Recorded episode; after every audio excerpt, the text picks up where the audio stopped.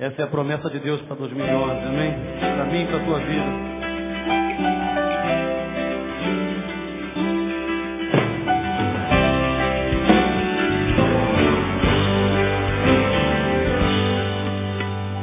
Ah, se meu povo me escutar e me servir com integridade, eu abriria as janelas do céu e lhe daria o trigo mais fino.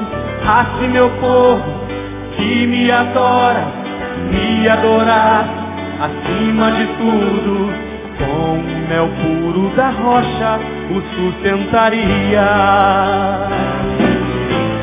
A palavra de Deus é fiel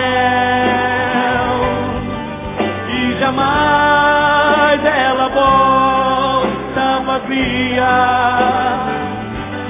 Se eu honrar e bem dizer ao meu Senhor, obedecer,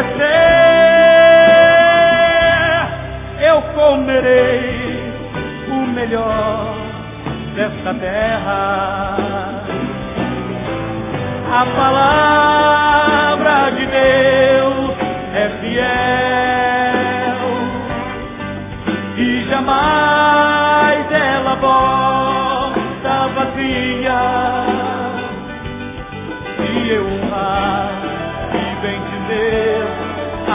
Senhor, obedecer eu comerei o melhor desta terra. Amém, queridos? Se nós honrarmos ao Senhor, podendo fazer, façamos. Podendo estar, estejamos. Amém? Meus amados irmãos, que Deus colocou no meu coração a lhes comunicar nesta noite e talvez para as próximas duas quartas-feiras seguintes, é algo que eu considero extremamente sério. De todas as ministrações, pelo menos da minha parte, aqui proferidas, esta, ao meu ver, é uma das mais sérias.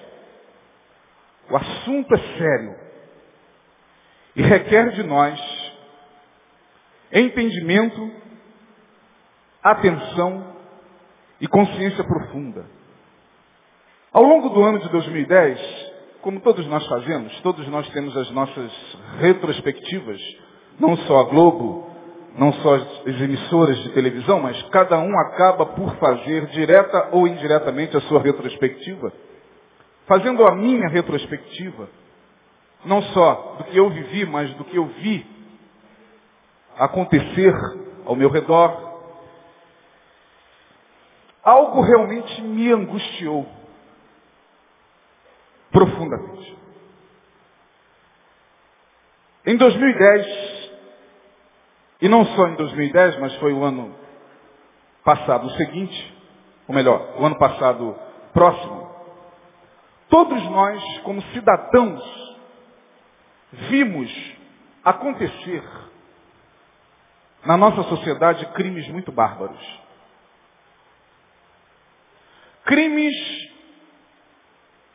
com requintes de crueldade. Crimes para os quais não tivemos sequer a menor explicação. E falando de 2010. Eu estou falando de 1 de janeiro de 2010 a 31 de dezembro de 2010. E que se nós fôssemos relembrá-los aqui, Cuido que o tempo não nos permitiria relatar um a um. Talvez todos vocês teriam pelo menos um a relatar. Ah, pastor, eu lembro daquele, eu lembro desse, eu lembro da mulher que jogou o filho não sei da onde, eu lembro do, do, do pai que assassinou a filha, da filha que assassinou o pai. Enfim.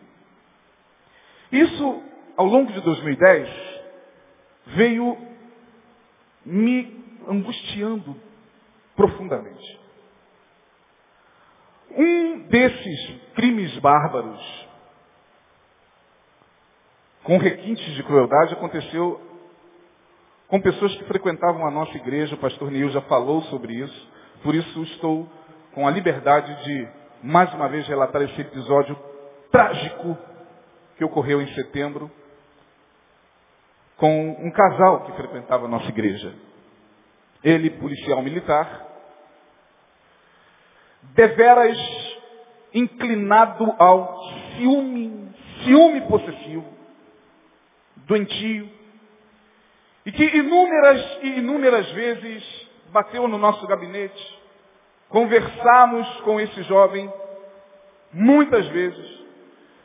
Numa certa feita, às três e quinze da manhã, sua esposa liga para o Neil, e aos berros e desesperado dizendo, pastor, pelo amor de Deus, desculpe estar ligando a esta hora, mas fulano está aqui com a arma apontada para a minha cabeça. Na frente da filha de aproximadamente seis, sete anos. O Neil, ainda sonolento, diz a ela o seguinte, bota o telefone no ouvido dele, vê se pelo menos ele me ouve. E aí, por milagre, naquele dia, ele ouviu o pastor, e o pastor, que porcaria é essa que tu está fazendo, cara? Abaixa essa droga dessa arma agora, rapaz. Você está maluco? O que, que você está fazendo, cara? E ele começa a chorar, desesperado, e foi demovido pela misericórdia de Deus daquele ato. O tempo passa, e logo depois do feriado do dia 7 de setembro, chega-nos a notícia de que o, o indivíduo chega à sua casa, mais uma vez discute com a esposa, os dois se agridem verbalmente, na frente da filha, da única filha, ele saca da arma e lhe desfere lhe dispara quatro tiros.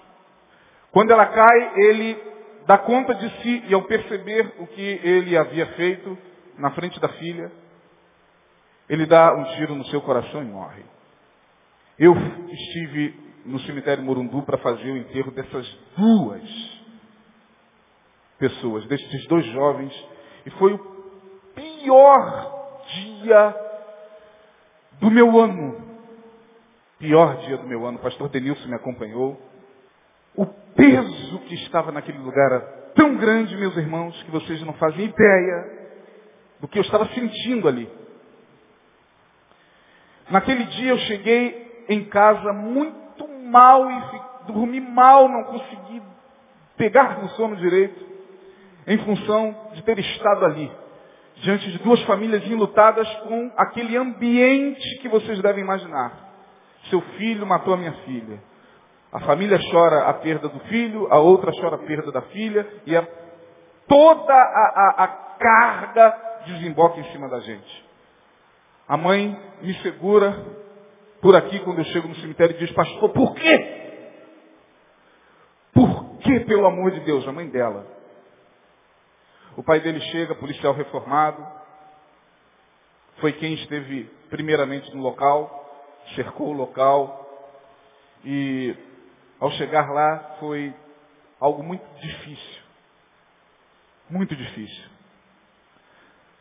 Mas este aconteceu aqui mais próximo, fora os inúmeros que vocês acompanharam pela televisão, que vocês acompanharam no trabalho de vocês, que vocês acompanharam na vizinhança de vocês, que vocês acompanharam em todos os lugares desta sociedade. Isso me perturbou. Por uma razão muito simples. Durante muito tempo, a igreja evangélica que nunca conseguiu ficar numa posição equilibrada diante de qualquer assunto, nós evangélicos temos uma dificuldade enorme de tratar certas questões com equilíbrio.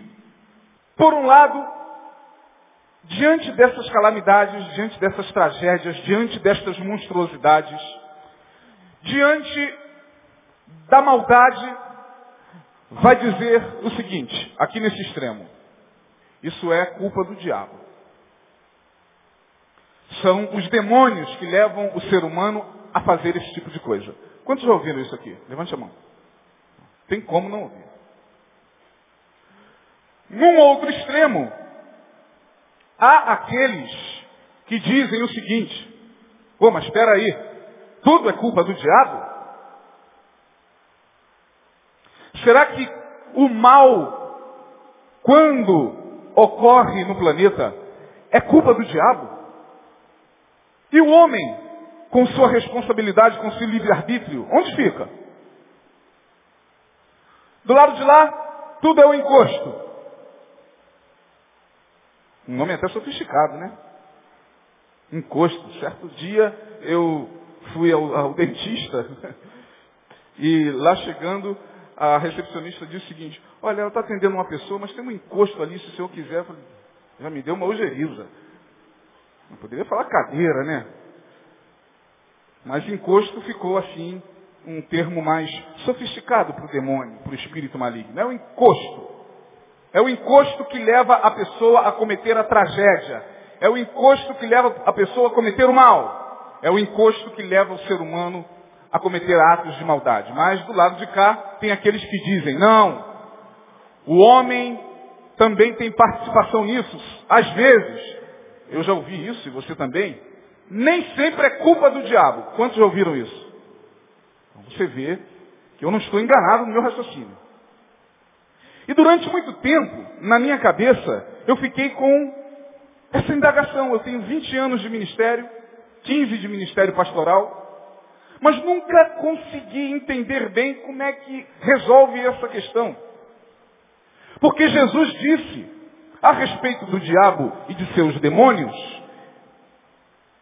que eles, ou ele, veio para fazer o quê? Quem lembra? Matar. Depois, roubar. E se o diabo veio para matar, roubar e destruir, tudo que tem a ver com destruição, roubo e assassinato, tem a ver com o diabo. Senão Jesus está falando algo que não tem lógica. Sim ou não?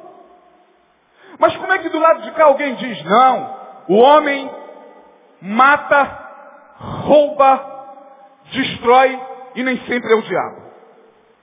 É, mas se o diabo veio para matar, roubar e destruir palavras do Senhor Jesus, como é que do lado de cá a gente o isenta da, da maldade que, que acontece no mundo e na sociedade?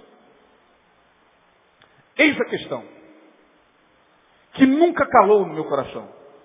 Nesses 20 anos de vida cristã, nesses 15 de ministério. E a gente não conseguiu resolver isso, pelo menos, com equilíbrio. Porque no dia do juízo, diz o texto que o diabo será julgado, mas os homens também, pelos seus atos.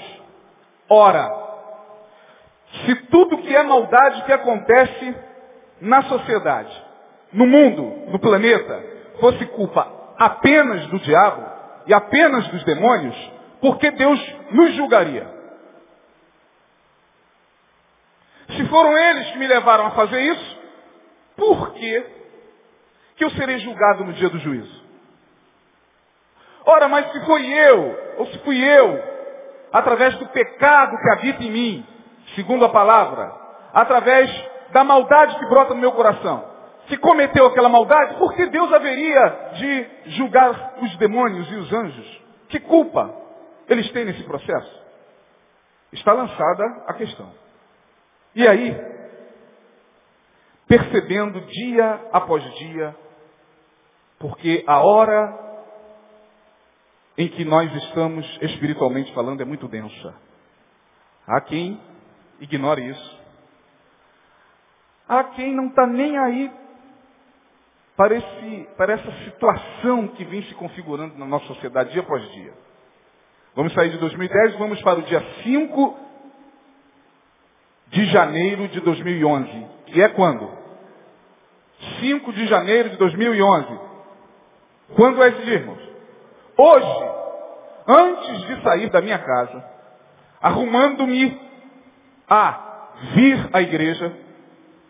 Eu estou com a televisão ligada no Brasil Urgente e lá está a notícia. Neto mata o avô e arranca-lhe o coração. Quantos viram isso aqui, irmãos? Levante a mão. Hoje. O garoto viciado em drogas, viciado em crack, estava lá na sala, ele, o avô e a avó.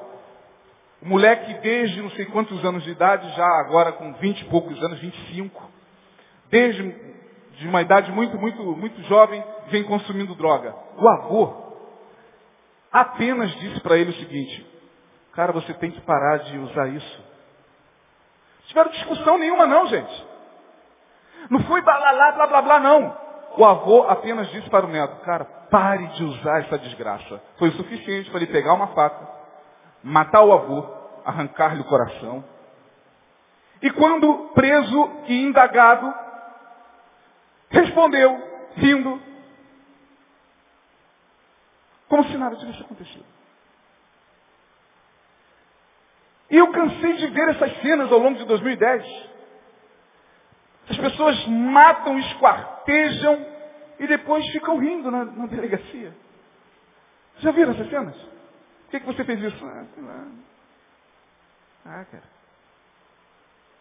E aí, você olhando aquilo lá, você fica pensando com você, e ali? Tem demônio ou não? Tem diabo nessa situação? Não tem? Obviamente que a ciência vai dizer que não. A psiquiatria vai dizer que é psicopata. Psicótico. Claro, disso nós já sabemos. A psicologia também, em uníssono com a psiquiatria, vai dizer, não, é um jovem que tem tendências psicopáticas e que tem natureza obscura disso tudo. Eu estou cansado de saber. Mas eu sou pastor, eu não sou psiquiatra. Eu não sou médico. Apesar de entender muito de psicologia, eu ministro a palavra de Deus. E se a Bíblia diz que os demônios existem, eu creio que eles existem. Apesar de ter gente no nosso meio que não acredite. Diga-se de passagem. Tem pastor que não acredita em demônio. Por incrível que pareça. Pô, cara, por que, que tu prega então nos bastidores? Sobre essas coisas para o teu povo. Ah, porque o povo acredita nessas coisas, né? A gente tem que dar o que o povo acredita. Tu não acredita no diabo, cara? Eu não. O diabo foi uma invenção da Idade Média. Foi uma, invenção da igreja para manter os ignorantes cativos. E aí, meus irmãos? Voltando ao princípio da minha palavra, eu acho que esse tema é muito sério. Porque vocês daqui para frente verão nos noticiários. Tomara que não. Oxalá, no sentido de tomara, né? Oxalá não tem nada a ver com a entidade não, tá gente? Estou usando aquele termo. Oxalá. Tomara que Deus poupe a vocês que no transcorrer desse ano de 2011 vocês não se deparem com situações dessa magnitude, com amigos seus, com pessoas da família, com pessoas próximas. Tomara Deus. Mas o tema de hoje, se eu fosse colocar como tema, eu chamaria essa palavra de a complexidade das obsessões. Eu estou falando de obsessão espiritual. Eu tenho uma dificuldade enorme de acreditar que o diabo tenha aquela, aquela liberdade de, sei lá, ah, eu vou entrar hoje naquele ali. Aí, como a gente prega e, e, e já ouvimos constantemente, o diabo mete a pé na porta do teu coração e entra o Espírito Santo bate, o diabo entra. Aí, participando de inúmeros cultos de libertação, ao longo da minha vida, em várias igrejas, eu sempre fiquei, eu sou uma pessoa muito questionadora. Eu questiono muita coisa. Eu não sou uma pessoa nada, nada passiva diante daquilo que me dão. Aí eu olhava, puxa vida, mas numa reunião de libertação, vem a Maria e a Joana. Maria está sempre caindo e Joana nunca cai. será? Se o diabo tem essa autonomia, é o que a gente já cansou de ouvir, pelo menos a maioria de vocês. Quem não tem Jesus está à mercê do, dos demônios. Bom, de certa forma sim, mas espera aí. Por que, que Maria está constantemente caindo endemoniada? Ah, é sempre Maria. E a Joana não. Por que, que quando se faz obra de feitiçaria, pega na Maria e na Joana não? Por que, que os demônios estão sempre atuando na Maria e na Joana não? Onde está a autonomia dos demônios para entrar na, na Joana também? Então, gente, a gente precisa entender como é que é esse processo, porque senão a gente fica confuso.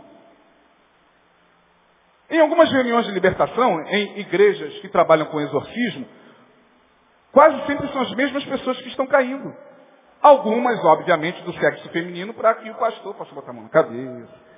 Elas até, eu estou falando de fato. Por favor, não entenda isso aqui como fato. Fato. Ai, gente, quem é que vai estar dirigindo o culto hoje lá na reunião de libertação? É o pastor fulano de tal. Meu Deus, ele é um gato. Hoje eu vou, hoje eu vou cair. Você está pensando que isso não acontece? Por aí? Hoje eu caio nos braços daquele gato. E vai lá, cair.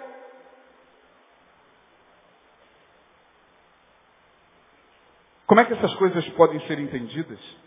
Porque ela diz respeito a mim e a você. Porque eu estou falando de um processo.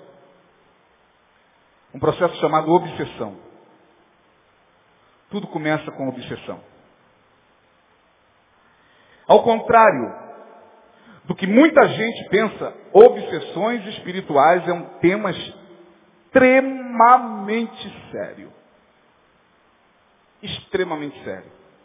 E que precisa ser trabalhado no nosso meio com urgência. Com urgência. Eu vou dar alguns exemplos para que a gente possa ser um pouco mais claro. Vamos lembrar do primeiro assassinato da Bíblia. Eu queria que vocês Vamos fazer aqui uma interatividade, né? Para eu não falar sozinho. Quem foi que na Bíblia Sagrada matou ao seu irmão? Fale o nome dele alto. Mais alto, irmão. Caim. Caim. Como é que foi isso, irmão? Lá estava Caim e o diabo olha para ele e diz, não gostei da cara de Caim. Abel é mais bonitinho. Vou entrar em Caim? Não, não, não, não, não. Não, não foi assim não. Diz o texto que Caim e Abel, filhos de Adão, trabalhavam em coisas muito diferentes. Abel era pastor de ovelhas, cuidava do rebanho, e Caim trabalhava aonde? Quem lembra? Lavrador, trabalhava na terra. Aconteceu, diz lá o texto de Gênesis, capítulo 3, aconteceu que ao cabo de dias trouxe Caim e Abel sua oferta diante do Senhor. Deus aceitou a oferta de quem? De quem, gente? De Caim? Deus aceitou a oferta de? E a de Caim? Ele rejeitou. Está no capítulo 4 de Gênesis. Ele rejeitou. Nesse momento, que a oferta é rejeitada, Diz o texto que descaiu-lhe o semblante. Algo a partir daquele momento não ficou bem, Caim. Podemos dar um nome? Inveja? Sim ou não? Quem concorda? Inveja? Mais algum outro sentimento? De repente encontrou espaço ali em Caim? Hã? Mágoa pode ser ira. Os dias iam passando e Caim, com aquele semblante, caído. E Abel lá louvando o Senhor. E Caim trabalhando na terra com o semblante descaído. Ele tem um plano. Vou matar o meu irmão. Mas antes dele matar ao seu irmão, eu quero que você acompanhe, pelo amor de Deus, o meu raciocínio, irmãos. Vamos até nove e meia. Tranquilo que a gente não vai passar do horário. Até ele matar ao seu irmão, houve um processo. A ponto de Deus, no capítulo 4, olhar para ele e dizer o seguinte. Preste bem atenção. Ah, no verso 6.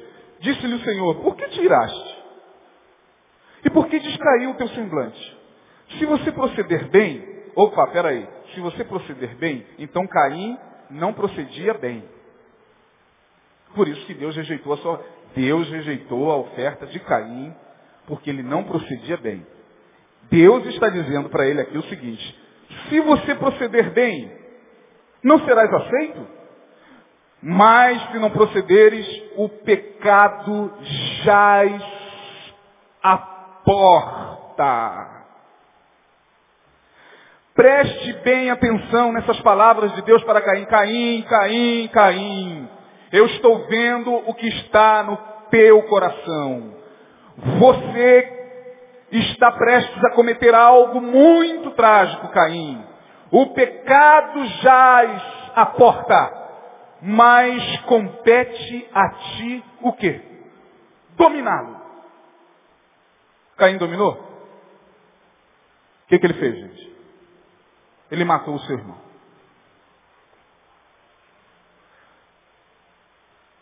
E como é que fica essa questão então da atuação demoníaca? É demônio? Tem responsabilidade humana? É só responsabilidade humana? É só demônio? Bom, Jesus disse eu já citei aqui, que o diabo, vamos lá mais uma vez, veio para quê?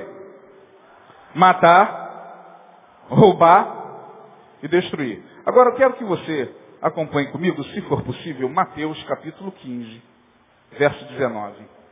Palavras do Senhor Jesus também. E aí você vai dizer o seguinte, será que Jesus está se contradizendo, pastor? Será que há uma contradição aqui em Mateus capítulo 15? verso 19. Olha o que, que Jesus está dizendo aqui. Se você não está olhando para a sua Bíblia, preste-me os seus ouvidos. Olha o que, que Jesus está dizendo. Pois do coração do homem procedem o que? Maus pensamentos, assassinatos, adultério, mais o que? Prostituição, furtos, falso testemunho, blasfêmia. São estas coisas que contaminam o homem. Bom, agora embolou mais ainda. Porque se Jesus disse que o diabo não vem senão para matar, roubar e destruir, e agora ele está dizendo que é do coração do homem que procedem todas estas coisas, ou seja, é do coração do homem que procede o mal. Então o diabo não é o agente do mal, e sim o homem, se é do coração do homem que procedem os maus pensamentos, os assassinatos. Como é que é isso, meus irmãos? Preste atenção. Numa palavrinha que está aqui no capítulo, no versículo 19. Pois do coração do homem procedem. Sai Repita essa palavra após mim. Sai. Mais uma vez. Provérbios 4, 23. Você conhece muito bem esse texto, você é um estudioso da palavra. Lá em Provérbios 4, verso 23, tem um texto conhecido da maioria de nós. Sobretudo, o que se deve guardar. Guarda o quê?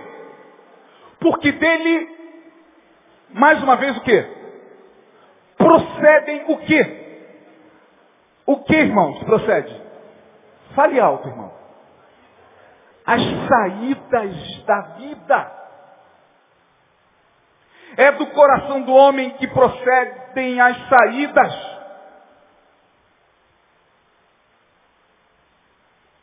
Jesus disse que é do coração do homem que procedem as saídas também. É do coração do homem que procedem as saídas da vida. E aí, entendendo isso, a gente já começa a ter um ponto de equilíbrio nessa questão. Vamos pegar o exemplo de Caim. Vamos pegar o que Jesus falou lá em João capítulo 10, o diabo não vem senão para matar, roubar e destruir. Vamos pegar agora esse texto, é do coração do homem que procedem as saídas. E aí, como nós estamos falando da complexidade das obsessões, o mal no mundo, na vida de todos nós, ele ocorre através de obsessões. Através da obsessão.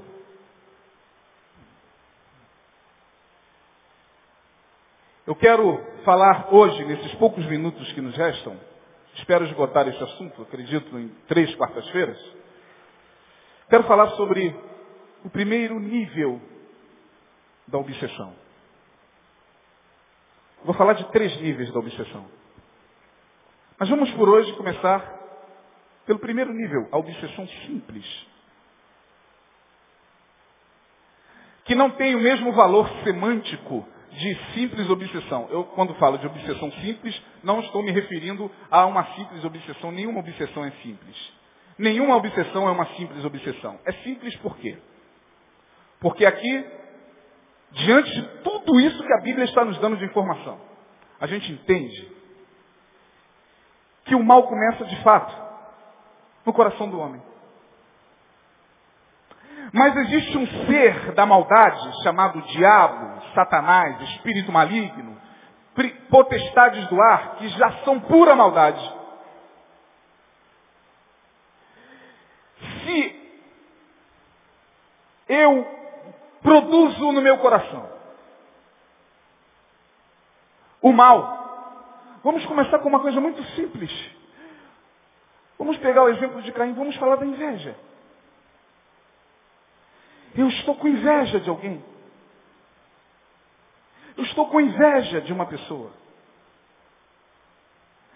Aquilo está no meu coração. E aquilo se instala no meu coração.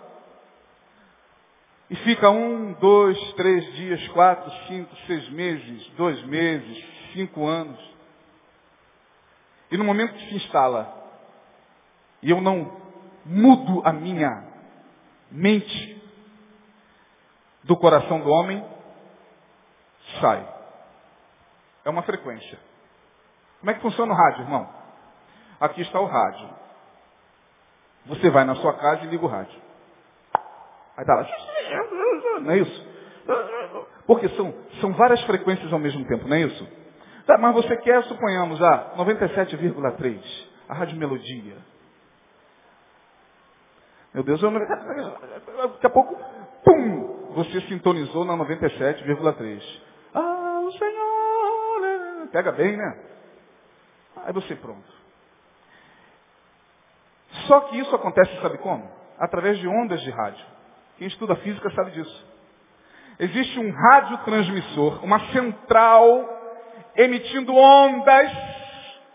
E aqui tem uma antena que vai pegar essa onda e vai me dar a frequência a sintonia da rádio que eu quero. Sim ou não? Quem é que muda a rádio lá na sua casa? Quem é? É você. São várias frequências ao mesmo tempo, mas você quer uma. 97,3, 90.3, 94, não sei o quê. E as ondas estão assim, ó. Tudo acontece através de ondas de rádio. O teu celular, o teu GPS, tudo é através de ondas de rádio. E aí você sintoniza. Pum, pegou a frequência, pronto, você está sintonizado. A obsessão simples começa assim. Do coração do homem sai, saiu, entrou em frequência. O espírito maligno pegou uma frequência. Opa, inveja. Isso é muito sério, irmão. Inveja. Ira. Ah, mas eu sou crente, lavado e remido no sangue do Cordeiro. Não, não adianta. Paulo vai dizer, não deis lugar ao quê? Então, reclama com Paulo, não olhe para mim de cara feia. Está aqui o espírito maligno. Como disse Jesus, eles andam nas potestades do ar, jogando frequência do mal para tudo quanto é lado. Do coração do homem procede. Tum, peguei uma frequência. Quem é? Ih, é o, é o, é o João. João está com ira no coração. Beleza. Me sintonizei com João. Começa aí a obsessão. O espírito não vai entrar e destruir o João e através da ira e da inveja. Não, não, não. Ele está apenas, é uma obsessão simples, é o primeiro nível. Sabe por que, que eu estou chamando de obsessão simples? Porque você sabe que este sentimento que está no seu coração pode sair daí. Mas você conserva ele aí. Você sabe que essa mágoa, essa ira, essa inveja, esse ressentimento, seja de quem for, seja em relação a quem for, pode sair daí. Você vem aqui às quartas, você vem aqui aos domingos pela manhã, você vem aqui aos domingos à noite. E daqui você ouve ministração constante para você mudar a frequência. Muda a sua frequência, brother. Pensai nas coisas que são do alto, brother. Pensai nas coisas que são de cima, meu amigo. Minha irmã, meu irmão. E você está lá sentado. Obsediado. Porque você está debaixo de uma obsessão, que eu não estou usando a palavra possessão, estou falando obsessão, porque está lá a ira. Mas aí você deixa a palavra entrar no teu coração, meu Deus, é verdade. Eu não posso ficar com essa ira no meu coração. Eu não posso ficar com essa mágoa no meu coração. Eu não posso ficar com esse sentimento de vingança no meu coração. Eu tenho que mudar, eu tenho que deixar o Espírito Santo mudar. Aí quando você se abre, o Espírito Santo mudou a frequência. Acabou. Perdeu a frequência. Eles perderam a frequência. Perdi, perdi a frequência. O que, que houve? Perdi, o Espírito Santo mudou a faixa. Ele está em outra frequência. Isso quando a gente deixa Deus trabalhar. Como Muita gente não deixa mesmo. E vem o ano de 2010 todinho. Vai frequentar o ano de 2011 todinho. Vai sentar aqui bonitinho. Vai cantar bonitinho. Vai chorar aqui na frente bonitinho. Vai dar a paz do Senhor bonitinho. Mas a frequência vai estar lá a obsessão continua. Até você mudar a frequência. Até você ir para o joelho e falar, Senhor, muda essa frequência no meu coração. Muda, é porque não é à toa que Paulo diz que uma das armaduras é o quê? Quem lembra? Não é esse gorro que está na minha cabeça, não. Mas é o capacete de quê? Quem lembra disso? Levante a mão. Capacete da. Por que capacete? Para proteger o que, gente? A mente. O espírito obsessor quer a tua e a minha mente. Eles começam na frequência do mal que sai do coração. Eles não pegam o mal e jogam, eles jogam suas setas. Eles assediam, mas não podem fazer mais nada, a não ser que você sintonize com eles. E aí lamento dizer, goste ou não vocês que aqui estão, mas eu tenho me deparado com inúmeros irmãozinhos nossos completamente obsediados. Você conversa com eles e a ira é mágoa em cima de mágoa. É aquela dificuldade de perdoar, às vezes uma coisa simples, não é perdoar aquele mal que te fizeram, não. Tem gente que não tem capacidade para perdoar uma coisa simples, simples, simples. Fica na frequência. E Deus todos os dias, porque a Bíblia diz que o Espírito Santo, lá em Apocalipse, eis que estou o quê? E bato. Se alguém ouvir a minha voz, o Espírito Santo está, meu brother, sou eu. Você perdi o sono, sou eu. Trabalha isso no seu coração. Não faça isso. Não, não execute essa vingança. Mesmo que essa vingança tenha cara de justiça. A gente, para, às vezes a gente muda o nome, o nome, né? Para ficar bonito. Nós somos evangélicos, a gente vai fazer justiça contra ele, pastor. É justiça. Não, é vingança. Deus sabe, você sabe, e os espíritos obsessores também. É vingança. A obsessão é simples, que não é uma simples obsessão, Porque você se dá conta de que algo não está bem. Tem algo que não está bem comigo. Meu Deus, por que será que eu passei por aquele irmãozinho no ano de 2010 inteirinho e não consegui sequer olhar para a cara dele? Tem algo errado. Tem algo errado, não é possível. Eu sou servo de Deus. Eu não posso agir com o meu semelhante, seja o irmão na igreja, seja o, o, o colega de trabalho, seja o teu ex-marido ou ex-esposa, seja quem for. Eu não posso agir assim como eu estou agindo. A obsessão é simples porque, de fato, você se dá conta de que algo não está bem. Algo não está bem. Há uma frequência ligada, mas que pode ser desligada no nome de Jesus, pela tua vontade. Aí sim, depois de 20 anos eu entendi. O livre-arbítrio. Eu posso desligar essa frequência, eu posso mudar a faixa. Sabe por quê, gente? Porque na nossa cabeça passa muitos pensamentos ruins, sim ou não? Pensamentos até escabrosos, sim ou não? Pensamentos terríveis, sim ou não? Pensamentos negros, infernais, mas eles passam como no momento que você está mudando o rádio lá, não fica. É, é assim, atualmente funciona assim. É só você buscar sintonia. A sintonia é a sintonia do céu. A sintonia do Espírito. Entrou na sintonia, acabou. Agora, tal como Caim, se, as, se o, o, os assassinatos, como Jesus diz, do coração do homem procedem os assassinatos, as vinganças, os furtos, tá, se isso brota no teu coração e sai fazendo coro com provérbios que nós lemos, é do coração do homem que procedem as saídas da vida. Sabe, mas o diabo então lê a minha mente, pastor, não estou falando isso.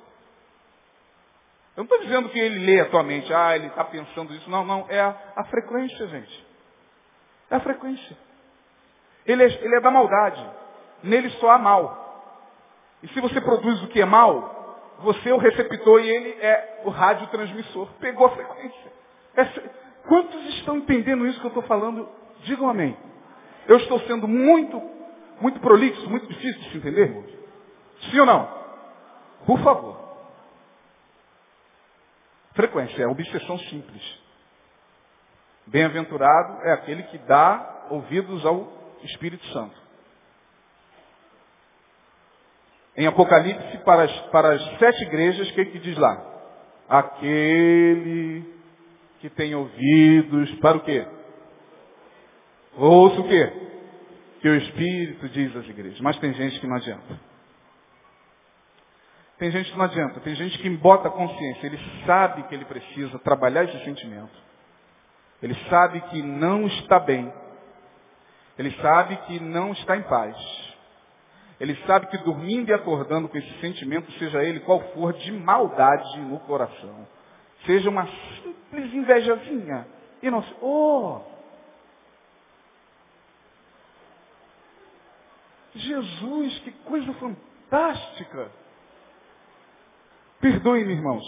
Mas para quem está nos assistindo aí pela internet, ouvindo a nossa pregação, acaba de entrar aqui na nossa igreja e pousar aqui no, no, no, no projetor aqui, aquilo ali é o quê? Meu Deus do céu. Você sabe que precisa trabalhar isso. A obsessão é simples. Simples, que não é uma simples obsessão. Não deslugar o diabo, gente. Muitos de nós, de nós, de nós, tivemos um ano de 2010 muito turbulento nesse campo. Você sabe do que eu estou falando. E se você, nesse quinto dia do ano, não pedir ao Espírito Santo para mudar a tua frequência de uma vez, você vai passar o ano todinho vindo quarta, vindo domingo de manhã, domingo à noite, no culto da vitória, no dia 31, deixando o seu pedidozinho aqui. Mas vai estar sendo obsediado, porque tem que mudar essa frequência, tem que trabalhar o teu coração, porque é dele que procedem as saídas da vida. É dele que procedem as saídas da vida, meu irmão. Não brinque com as obsessões. Não pense que, ah, eu sou assim mesmo. Não, não é assim mesmo. Ah, Deus entende, não. Não entende. A palavra dele está clara.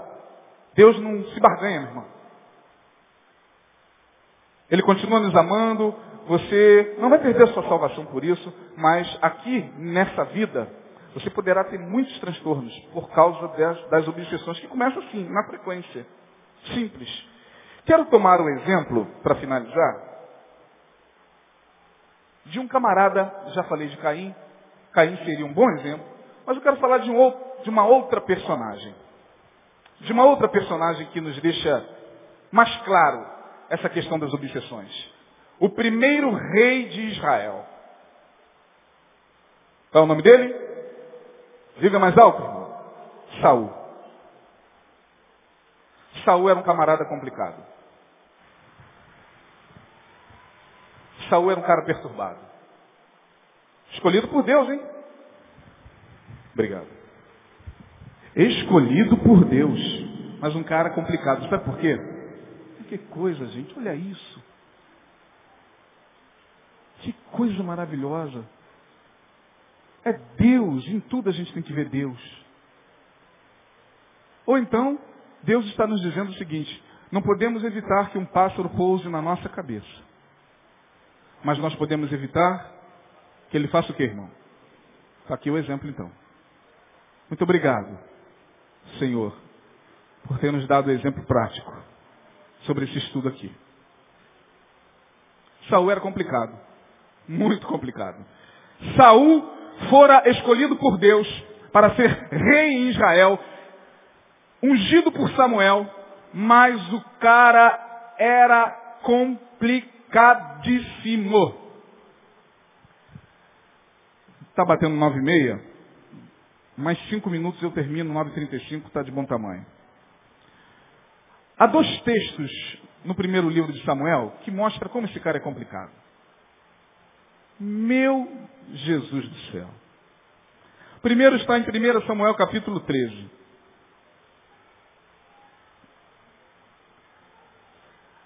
Haverá uma guerra entre Israel e os filisteus, e aí Saul reúne seu exército, mas recebe uma ordem de Samuel.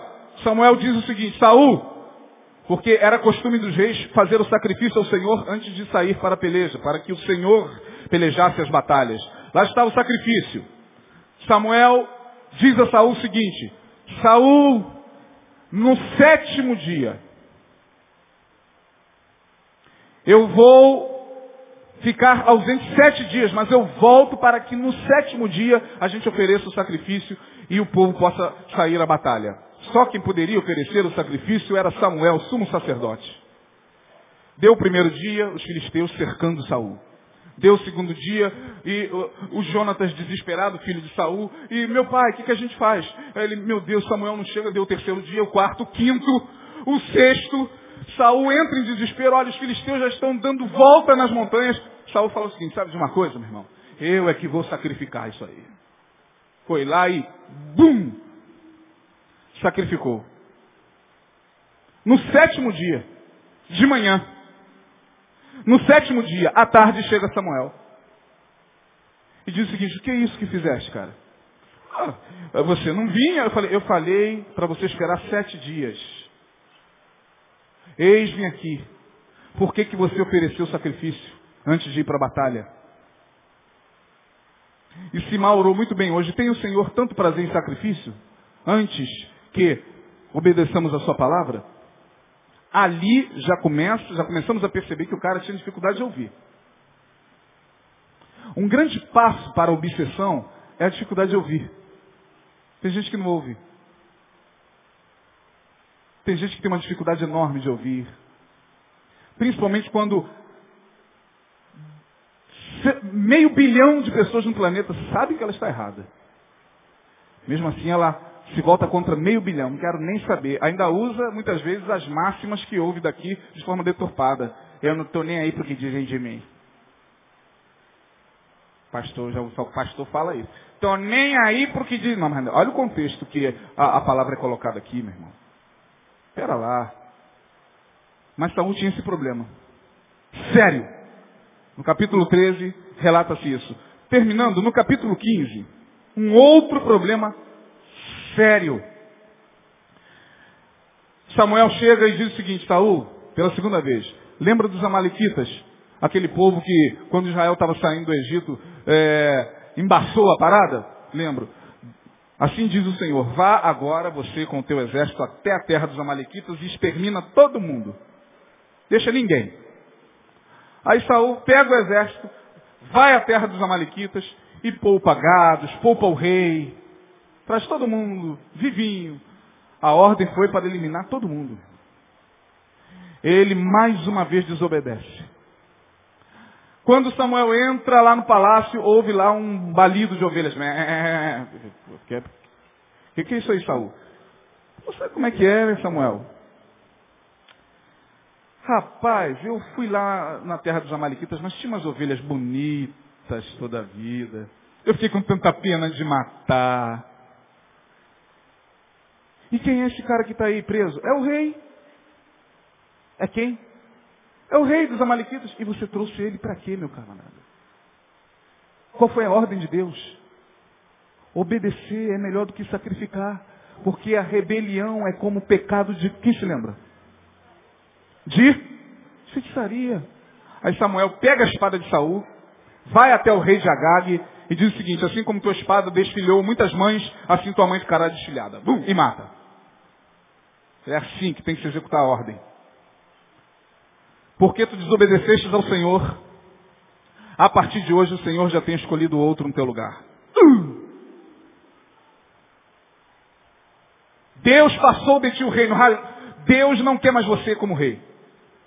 E acabou. E foi embora. Diz o texto, quando ele ia saindo, Saul foi quem, é, é, Samuel foi quem o ungira. Quando Samuel ia saindo, Saul chora, desesperado, corre e puxa do manto dele e rasga. Crack! Samuel vira e diz o seguinte, assim o Senhor rasgou de ti o reino. E aí, diz o texto que a partir daquele momento teve aquela guerra contra é, os filisteus. Davi derrotou aquele gigante, qual é o nome dele? Hã? Golias. Matou a Golias. Com muita coragem, com muita ousadia. E Saul já perturbado. É do coração do homem que procedem as saídas da vida. Saul olha para aquele jovem e diz, quem é? Abner, capitão do exército. Quem é Abner? Um jovenzinho chamado Davi. Chama esse garoto aqui. Uh, qual o seu nome, meu filho? Eu sou Davi. Rapaz, mas você é um garoto muito valente. Quem é seu pai? Jessé. Seus irmãos? Fulano, fulano, fulano. Onde você mora? Lá no interior de Belém, lá. Uma vilazinha de Belém. Faz o seguinte, liga para o teu pai, não tinha telefone na época, né? É, vamos contextualizar. Manda um e-mail para o teu pai. Manda um mensageiro para teu pai e diz que você vai ficar aqui comigo. Você não vai voltar para sua casa não, você vai ser chefe do meu exército, você vai ser isso, vai ser aquilo, aquilo, tudo, tudo, tudo. Pronto. Bonito. Bonito até que, no capítulo 18, no verso 7 do primeiro livro de Samuel, a gente vê uma coisa interessante. Saul, terminando, acorda um belo dia, se espreguiça no seu palácio e vê algumas mulheres cantando e dançando e dizendo o seguinte, Saul feriu mil, mas Davi dez mil. Saul feriu milhares, mas Davi dez milhares. Sa... Ele fala assim, peraí. Abriu a janela, não estou acreditando. Estão cantando o quê? Saul feriu mil, mas Davi dez mil. Sa... Diz o texto no capítulo 17, Olha a obsessão simples. Desculpa, no capítulo 18. As mulheres dançando cantavam umas para as outras, verso 7, 18, 7 do primeiro livro de Samuel. Dizendo, Saul feriu mil milhares. Saul feriu milhares, porém Davi os seus dez milhares. Então Saul se indignou muito, pois estas palavras lhe desagradaram muito. E pensou, dez milhares deram a Davi e a mim somente milhares. Na verdade, o que falta a ele agora senão reino? Cara já estava tão perturbado com as palavras lá atrás de Samuel, que só porque as mulheres, coitado de Davi, só porque as mulheres estavam cantando assim, ele se indigna. E no verso 10, no verso 9 diz o seguinte, daquele dia em diante, Saul trazia Davi sob suspeita. Vamos dar um nome para esse sentimento? Saul sentiu o que de Davi? Fale bem alto, irmão. Fala mais alto. Quantos aqui já tiveram inveja? Alguns corajosos. Tem um livro chamado Inveja, o Mal Secreto. Que ninguém admite. Mas todos nós, em algum momento da nossa vida, já tivemos inveja. Na, daquele dia em diante, verso 9 do capítulo 18 do primeiro livro de Samuel. Daquele dia em diante, Saul manteve Davi sob suspeita. Agora, o pior não é isso. O pior vem no verso 10. No dia seguinte, um espírito maligno da parte de Deus se apoderou de Saul. Apoderou-se no sentido de entrou na frequência. A inveja é um mal que procede do coração e do coração do homem procedem o quê? Saiu a inveja. Saiu, eles pegaram. Os caras não dormem. Eu tenho um colega que quando se refere ao, ao diabo fala, o cara não dorme. É, o cara não dorme. Opa, inveja. E um espírito maligno sintoniza a mente de Saul e a partir daquele momento ele começa a ser obsediado. Obsessão simples, porque ele teve tempo de mudar isso. Meu irmão, encerrando aqui, para a gente não estender, na próxima quarta a gente fala da segunda, do segundo nível da obsessão. Eu quero dizer uma coisa para você. Pode se preparar, todos vocês que aqui estão.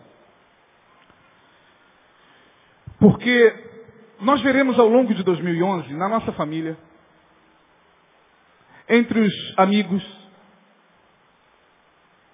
se descuidarmos em nós mesmos, no meio da nossa parentela e no meio dos nossos irmãos em Cristo, a obsessão simples. E aí, pastor? Cabe a você orar e, na medida do possível, tendo intimidade e proximidade, conversar com ele e falar, não pensa isso não. Tire esse sentimento do seu coração. Muda a frequência. Não precisa falar, olha, você está. Né? Se for uma pessoa que não frequenta a igreja, não precisa falar, olha, você está sintonizado.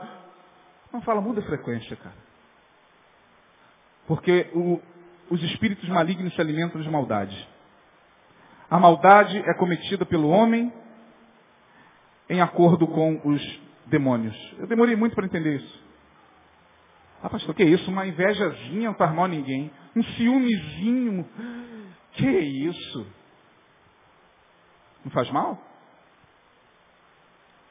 Enquanto, Jesus disse isso lá em Mateus, enquanto você estiver caminhando com o seu inimigo, reconcilia-te com ele no caminho. Não espera chegar lá na frente não, brother. Espera o tempo passar não. Não espera 2011 passar para 2012 chegar, para você pensar em tirar isso aí que está no teu coração, se porventura estiver. Porque isso gera uma obsessão. Você sai daqui desesperado, ah, o sangue de Jesus tem poder. Tal. Não, não, não é o sangue de Jesus. O sangue de Jesus sempre teve poder. Mas Deus nos dá a liberdade, ministra aos nossos corações a sua palavra, o ano inteirinho, não sei, eu ia até antes de vir hoje, ia fazer mais ou menos uma soma de quantos sermões a gente ouve aqui. Eu ia pegar de 1 de janeiro a 31 de dezembro, toda quarta, todo domingo de manhã e todo domingo à noite para ver quantos sermões mais ou menos a maioria de nós ouve. É muito sermão. Como é que alguém pode chegar no final do ano, ainda sintonizado com os caras, com os demônios, através de sentimentos negativos, eu não sei. Deus sabe. Por ora, termino com as palavras de Paulo, escrita aos Filipenses. No capítulo 4, verso 7, foi pregado há poucos domingos atrás pelo pastor. Filipenses 4, 7 diz o seguinte. Ah, e a paz de Deus. Tudo que eu quero nesse ano para mim, meus irmãos, é a paz de Deus.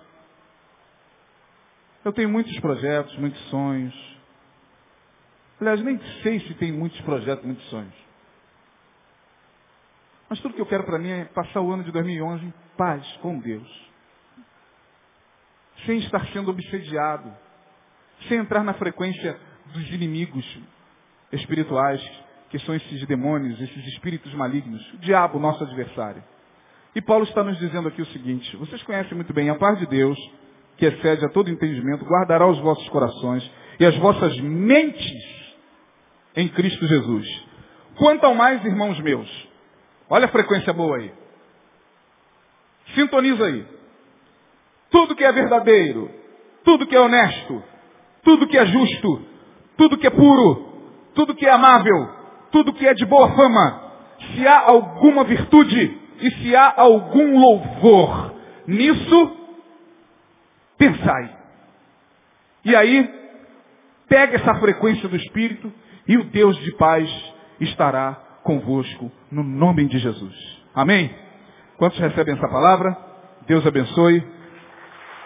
Quarta-feira que vem, nós vamos ficar de pé. Daremos continuidade. Há mais dois níveis da obsessão. E aí você vai entender. E aí eu entendi. Os crimes bárbaros. Os crimes cometidos por violenta paixão eu lido aqui na igreja com um grupo chamado Espaço Reviver. Me reuni com esse grupo ao longo do ano de 2010 e ouvi de inúmeras pessoas, a maioria do sexo feminino, o quanto elas sofreram com companheiros obsediados. Irmãos, vocês não fazem ideia. Vocês não fazem ideia de como a gente percebe isso assim no dia a dia.